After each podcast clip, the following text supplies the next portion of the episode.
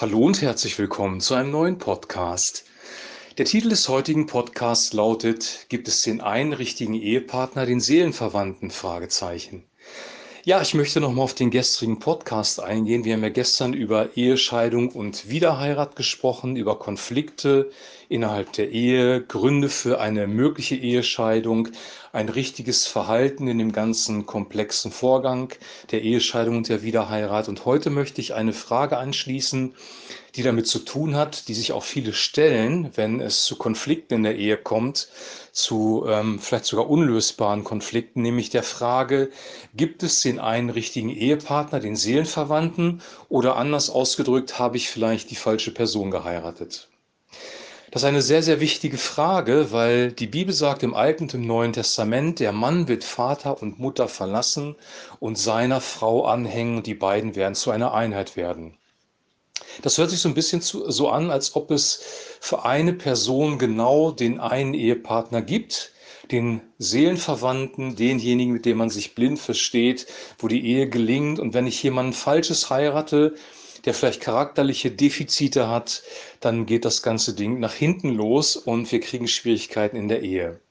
Das könnte eine mögliche könnte ein möglicher Gedankengang bei euch sein und äh, ich möchte darauf einfach mal eingehen. Und zwar anhand eines Beispieles aus dem Alten Testament, nämlich des ersten Ehepaares, das es überhaupt gab. Das erste Ehepaar, das waren Adam und Eva. Und Adam und Eva waren perfekt füreinander geschaffen. Gott hat erst Adam geschaffen und hat dann gesehen, es ist nicht gut, dass der Mensch allein ist und wollte ihm eine, äh, eine Gehilfin machen, ein Gegenüber, hat ihm dann die Tiere gezeigt. Die Tiere waren aber nicht in der Lage, das, was bei Adam gefehlt hat, auszufüllen. Und dann hat Gott ja Adam in einen tiefen Schlaf fallen lassen. Ihr kennt ja diese Geschichte, ihn sozusagen in eine Narkose verpasst und aus der Rippe ähm, hat er dann Eva gemacht. Er hat ihm eine Rippe entnommen und aus der Rippe hat er Eva gemacht. Und hier fängt schon das Problem an, ähm, dass Rippe eigentlich eine sehr, sehr schlechte Übersetzung ist des Textes. Es steht da nämlich eigentlich, er hat ihm eine Seite genommen, ein Teil von sich. Adam und Eva hatte, äh, also Adam hatte, ursprünglich war er ähm, im Ebenbild Gottes geschaffen. Er hatte eine männliche und eine weibliche Seite, diese beiden Anteile, weil Gott ist halt nicht nur ähm, auf eine männliche Seite zu reduzieren. Er wird zwar Vater genannt, aber er ist auch genauso gut ähm, Mutter. Ich werde einen trösten, wie eine Mutter ihren Säugling tröstet zum Beispiel. Ähm, Gott ist beides und in Adam, als er geschaffen wurde, war das noch vereint. Dann hat Gott den einen Teil aus ihm rausgenommen und daraus die Frau gemacht, nämlich Eva, sein Gegenüber.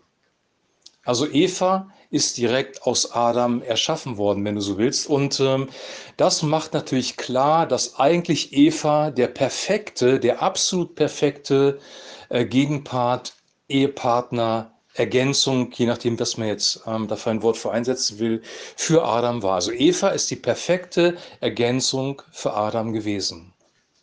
Und im Paradies war das alles wunderbar. Gott hat einen wunderbaren Garten geschaffen, einen Lebensraum für die beiden. Sie durften von allen Bäumen essen, bis auf einen hat mit Gott Gemeinschaft, Gott ist durch den Garten gewandelt.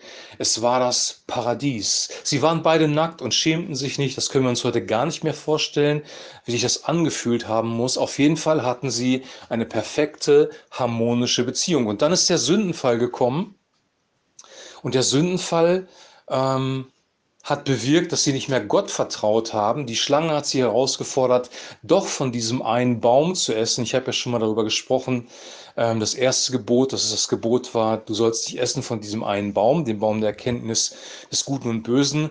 Adam und Eva haben dann doch von diesem Baum gegessen. Und dann ist etwas sehr Interessantes passiert, als Gott nämlich Adam darauf angesprochen hat, ihn auf seine Verantwortung hingewiesen hat, ihn zur Rede gestellt hat, weil dieses Gebot erging an Adam, hat er gesagt, die Frau, die du mir zur Seite gestellt hast, sie hat mir diesen Apfel gereicht. Ich sage es mit meinen eigenen Worten. Die Frau, die du mir. In diesen Worten ist eine gewisse Distanz drin auf der einen Seite, das merken wir hier sehr klar, und eine Schuldverschiebung, weil Adam nämlich für seine Handlung selber verantwortlich war, aber er schiebt die Verantwortung auf die Frau. Adam sagt nicht, Gott, es tut mir leid, ich habe mich versündigt, bitte vergib mir, sondern er schiebt die Verantwortung auf die Frau. Die Frau macht das Gleiche, sie schiebt die Verantwortung auf die Schlange. Das ist nicht ganz falsch, weil die Schlange der Auslöser für den Sündenfall war, aber trotzdem hat auch sie keine eigene Verantwortung genommen. Auch sie hat nicht gesagt, Gott vergib mir, ich habe mich gegen dich versündigt.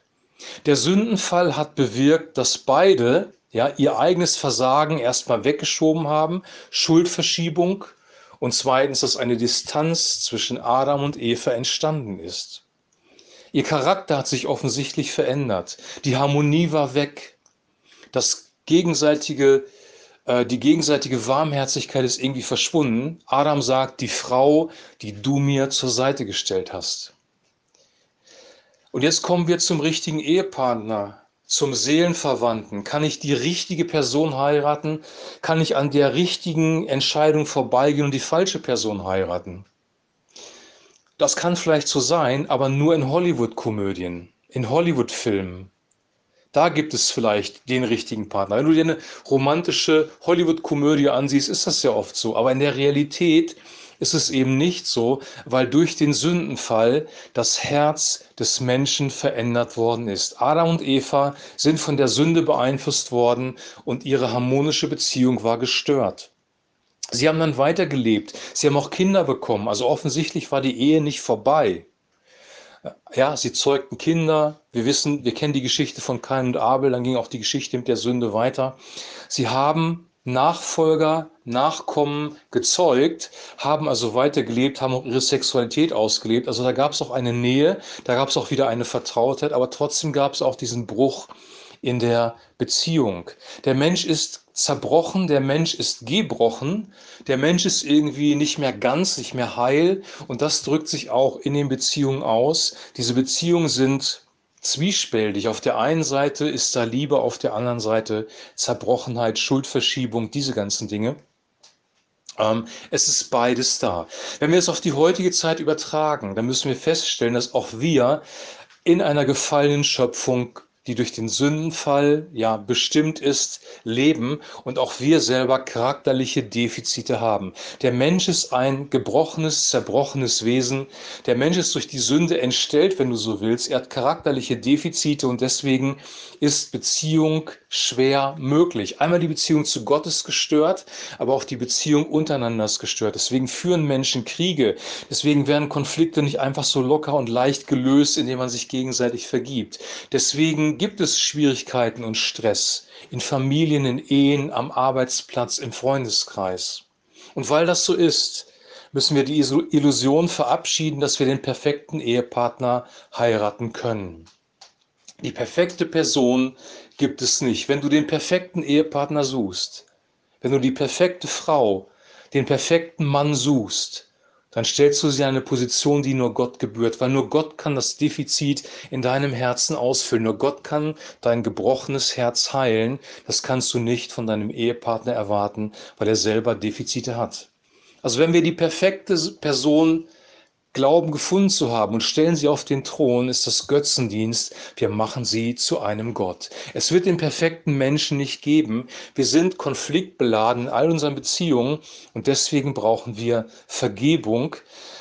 Die Bibel spricht da sehr klar drüber. Jesus in Lukas Kapitel 17 zum Beispiel sagt, dass wenn dein Bruder sich gegen dich versündigt, und es bereut, sollst du ihm vergeben. Und wenn er siebenmal am Tag kommt, sollst du siebenmal am Tag vergeben. Also Vergebung Wiederherstellung, Neuanfang, das Leben weiterzuleben, gehört zu unserem Leben dazu. Wir leben aus Vergebung, wir leben durch Vergebung und die Vergebung kommt von Gott. Die erste Vergebung, die wir bekommen haben, ist die Vergebung von Gott, dass er uns unsere Sünden, unseren gefallenen Zustand vergeben hat. Jesus Christus hat eine heile Beziehung zu Gott wiederhergestellt durch seinen Kreuzestod und damit sind wir versöhnt und diese Versöhnung soll auch in deine und in meine Ehe hineinkommen.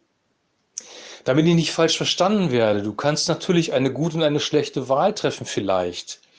Vielleicht hast du jemanden geheiratet oder bist mit jemandem zusammen, wo es überhaupt nicht passt, weil ihr extremst unterschiedlich seid.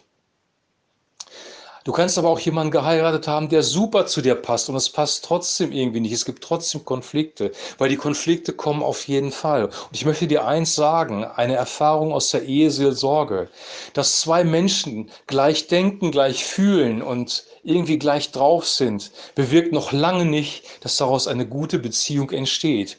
Manchmal gibt es Personen, die sind komplett unterschiedlich und ergänzen sich aber so gut, dass sie eine harmonische und fantastische Ehe führen. Und deswegen die Antwort auf die Frage, gibt es den einen richtigen Ehepartner, den Seelenverwandten, ist ganz klar nein. Den gibt es nicht. Du musst eine Entscheidung treffen in deinem Leben für eine Person.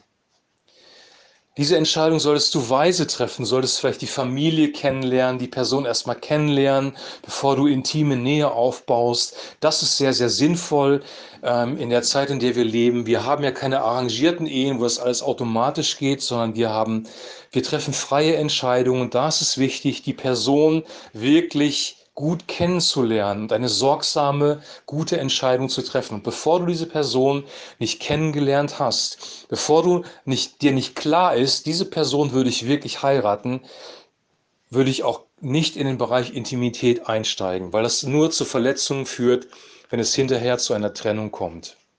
Jesus hat auch sehr klar und unmissverständlich vermittelt, dass Sexualität in die Ehe, in den Schutzraum der Ehe gehört. Das das ist aus diesen Worten herauszulesen, die er gebraucht im Neuen Testament, um über zum Beispiel über Ehebruch, über Ehescheidung zu sprechen. Da wird klar, eigentlich gehört dieser ganze Bereich Sexualität in eine bestehende, geschlossene Ehebeziehung zwischen einem Mann und einer Frau.